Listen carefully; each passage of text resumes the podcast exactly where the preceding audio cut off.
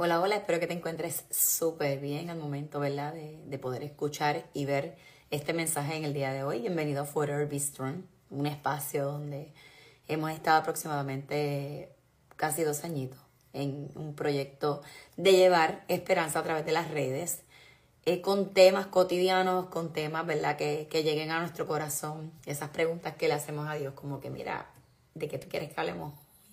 Y cosas así. Así que primero que nada quiero pedirle disculpas porque estoy enferma, estoy ronca. Pero de todas formas no vamos a dejar, ¿verdad? Que, eso nos detenga.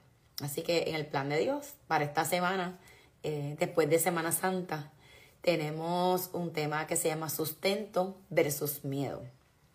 Así que yo quiero compartir con ustedes y dejar saber, ¿verdad? Probablemente me preguntarán, pero sustento versus miedo son dos temas aparte, ¿cómo lo vamos a mezclar? Pero ¿verdad? Vamos a, tratar de hacerlo lo más eh, simple posible, que, lo podamos entender de una manera chévere y que nos aplique a tanto a mí como a cada uno de ustedes. Así que tenemos, ¿verdad? A un lado lo que es el sustento y lo que al otro lado está el miedo. Eh, el miedo ya eso es algo que ya nosotros venimos con eso programado. Así que es bien importante que nosotros eh, entendamos de una vez que el miedo siempre va a estar ahí. Es una decisión la cual nosotros tenemos que, eh, que tomar en cada situación, cada día que, que estemos confrontando situaciones.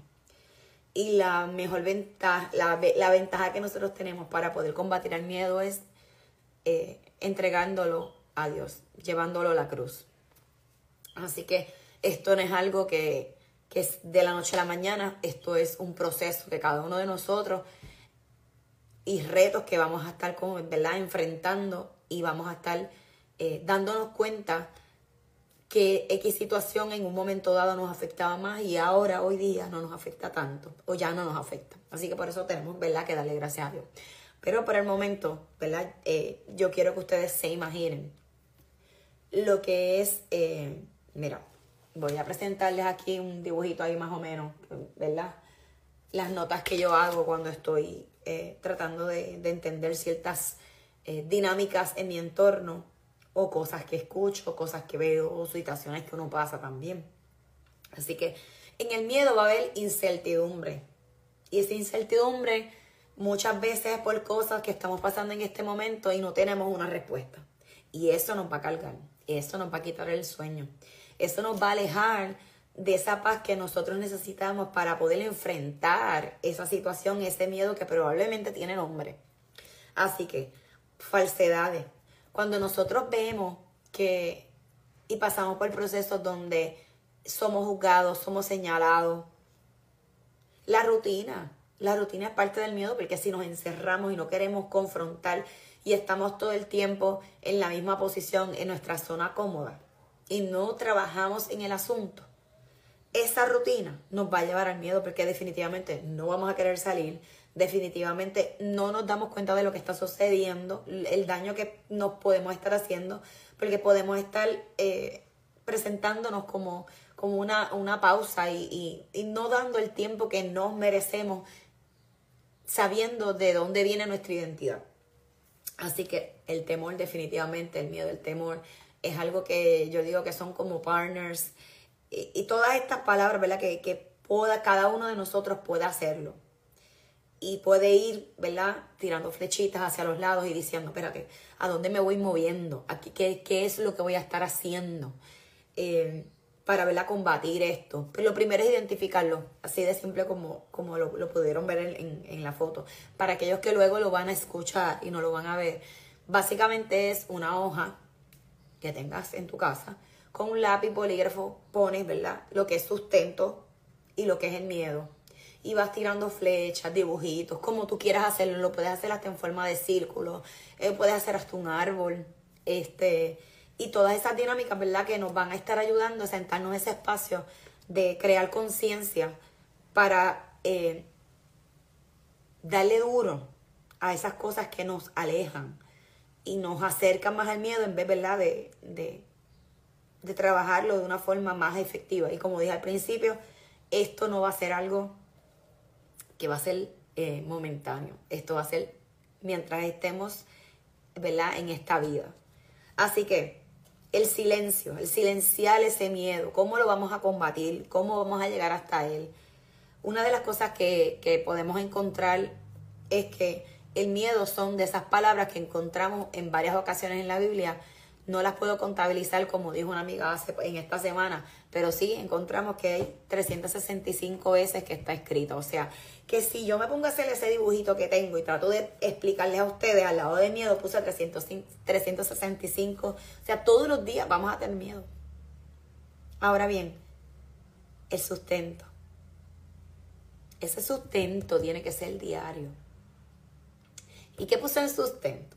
Confianza puse eh, seguridad, nos da tranquilidad. Tenemos que confiar y no dudar de lo que Dios va a estar haciendo en nuestras vidas. Así que nosotros tenemos, ¿verdad? Ese corazón que es igual como resultado a, estar llevarlo, estar seguro en Él. Eh, cuando nosotros, ¿verdad? Podemos pasar por diferentes situaciones y la incertidumbre va llegando a nuestras vidas, que es parte del miedo, ¿cómo nosotros podemos llevarlo a Él cuando Él nos está diciendo en la Biblia, en Juan 6:35, que nosotros no que nosotros no dejaremos de tener hambre, que nosotros no dejaremos de tener sed. Y esto lo vamos a encontrar en Juan 6 del 1 al 15, donde está hablando Jesús de cómo alimentaron, ¿verdad? A estas personas con... Lo voy a leer, porque si no, se me va a olvidar, se me olvida, no me lo sé. Así que, mira, dice, después de esto Jesús fue al otro lado del lago Galileo, también conocido como lago de Tiberias. Mucha gente lo seguía pues habían visto milagros, que él hacía sanar a los enfermos, se acercaba a las fiestas de los judíos llamando las Pascuas. Y Jesús fue a un cerro con sus discípulos y allí se sentó. Cuando Jesús vio que mucha gente venía hacia él, le preguntó a Felipe, ¿dónde podemos comprar comida para tanta gente? Jesús sabía lo que él iba a hacer. Solamente le hizo una pregunta capciosa a, Jesús, a, a Felipe. Y muchas veces Así mismo es Dios con nosotros en nuestras situaciones. ¿Dónde podemos comprar eso que necesitamos para espantar y trabajar con nuestro miedo? Así que Felipe le respondió, ni trabajando 200 días ganaría uno suficientemente, suficiente dinero para dar un poco del pan a tanta gente. Andrés, que era hermano de Simón Pedro y también era discípulo de Jesús, ahí hay un niño que tiene cinco panes de cebada y dos pescados. Pero eso no alcanzará para repartirlo entre todos. Jesús les dijo a los discípulos que, se, que sentaran a la gente, que los organizaran. Ustedes se imaginan estar ahí. Estas historias hay que vivírselas porque si uno no se imagina lo que está sucediendo, lo va a encontrar aburrido, no lo va a entender. No va a ver lo que Dios está transmitiendo a través de lo que está diciendo en la palabra. Así que había allí unos cinco mil hombres. Ojo, ahí no contabilizaron los niños ni las mujeres. Así que, y todos se sentaron sobre la hierba. Jesús entonces tomó los panes en sus manos y oró y dio gracias a Dios por eso. Después lo repartió entre todos e hizo lo mismo con los pescados. Todos comieron cuanto quisieron. Una vez todos comieron y quedaron satisfechos, Jesús les dijo a sus discípulos, recojan lo que sobró para que no se desperdicie nada. Y sobraron doce canastas. De no haber nada, sobraron doce canastas. Así que cuando todos vieron ese milagro, esas cinco mil personas, esos cinco mil hombres, de veras que comenzaron a decirle, ese profeta tenía que venir al mundo. So, ya Jesús estaba haciendo milagros. Y no solamente, ¿verdad? Dando testimonio a sus discípulos, que estaban, eran los más cercanos donde él, sino a esa gente que los estaba siguiendo. Así que Jesús se dio cuenta de la que la gente quería llevárselo a la fuerza para hacerlo su rey. Y eso a Jesús no le agrada. Nunca le agradó. Por eso se fue al otro lado del cerro para estar solo. ese tiempo que nosotros necesitamos para estar solos. Cuando llegan momentos, porque tal vez Jesús en su humanidad tuvo un poco de incertidumbre, pensando, pero esta gente está loca. Yo no vengo aquí a ser el rey de nadie. Yo vengo aquí a dejarles saber en dónde deben de poner su confianza, en dónde debe estar nuestro sustento. ¿Verdad? Pasando la Semana Santa para muchas áreas, muchos lugares en el mundo. Eh, le había comentado la semana pasada que, que, obviamente lo que es la cruz para mí es algo que es bien pesado en el aspecto de que recuerdo una y otra vez, ¿verdad? Eso, ese, ese tiempo, todo, esas etapas realmente de que Jesús, desde que ¿verdad? lo traicionaron y las situaciones que él pasó antes de que lo subieran a la cruz. Y humanamente para mí eso me rompe el corazón. Pero dentro del miedo que él sufrió en su humanidad, Dios no lo abandonó. Y él iba directo a su sustento, donde él encontraba su agua viva. Cuando llega el domingo de resurrección, ¿verdad? Eh, estaban todos sus discípulos tristes, eh, no entendían por qué Jesús no estaba, lo querían con ellos, sentían vergüenza, tenían un montón de situaciones entre ellos, como que me imagino que se sentían defraudados también por su comportamiento y por lo que hicieron. Eh, después de tres años que estuvieron junto a él. Y el sustento de... Olvidaron por un instante el sustento de dónde viene. Ellos estuvieron ahí, en ese milagro, cuando alimentaron a los cinco mil hombres. Ellos estuvieron ahí, esas cinco mil personas, más otras personas que venían siendo ¿verdad? seguidores de, de Jesús. Pero no se nos puede olvidar, no se nos puede olvidar que nuestro sustento viene de Él. Que no podemos olvidarnos de que tenemos que confiar, que no importa el hambre que tengamos, esa situación, esa hambre, esa preocupación, ese miedo, pongamos nuestra mirada en Él. A veces no entendemos cómo lo vamos a lograr, pero pongan alguna canción, escriban,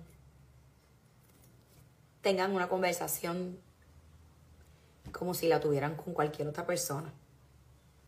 Yo creo que la manera a lo mejor más fácil para que no nos digan como que tú estás loco o estás loca es escribiendo. Pero a veces nos sacamos ese tiempo, ese silencio. Jesús lo hizo.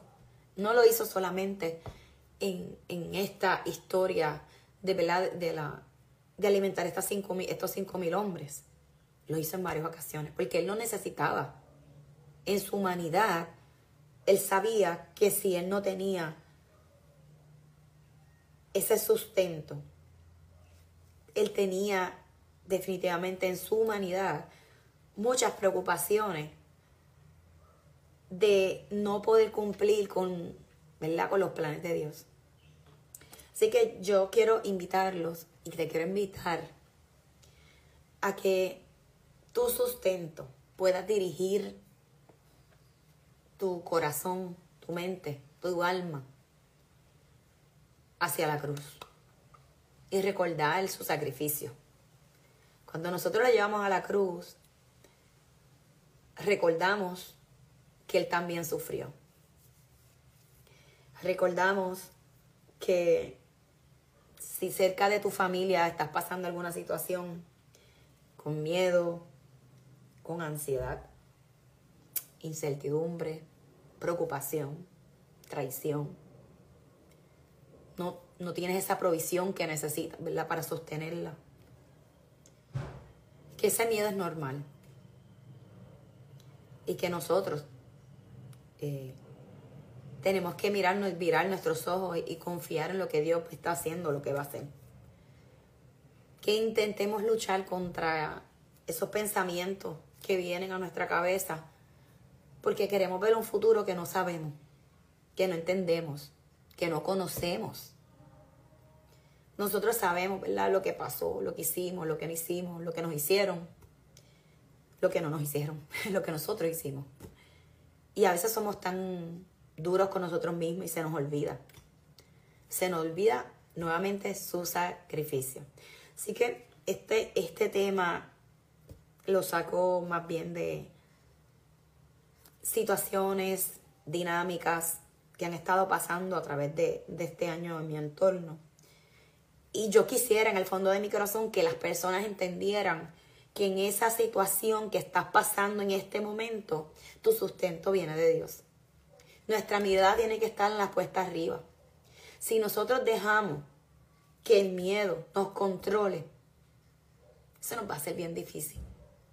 Así que yo, desde el fondo de mi corazón, quisiera que eso que te detiene, que eso te tiene acostado, acostada, que eso que te detiene con sentimientos llenos de, de dolor, de coraje, esos sentimientos que te están atrasando y no te están dejando ver lo que tienes en tu entorno y darle gracias a Dios por cada una de las cosas que tienes hoy.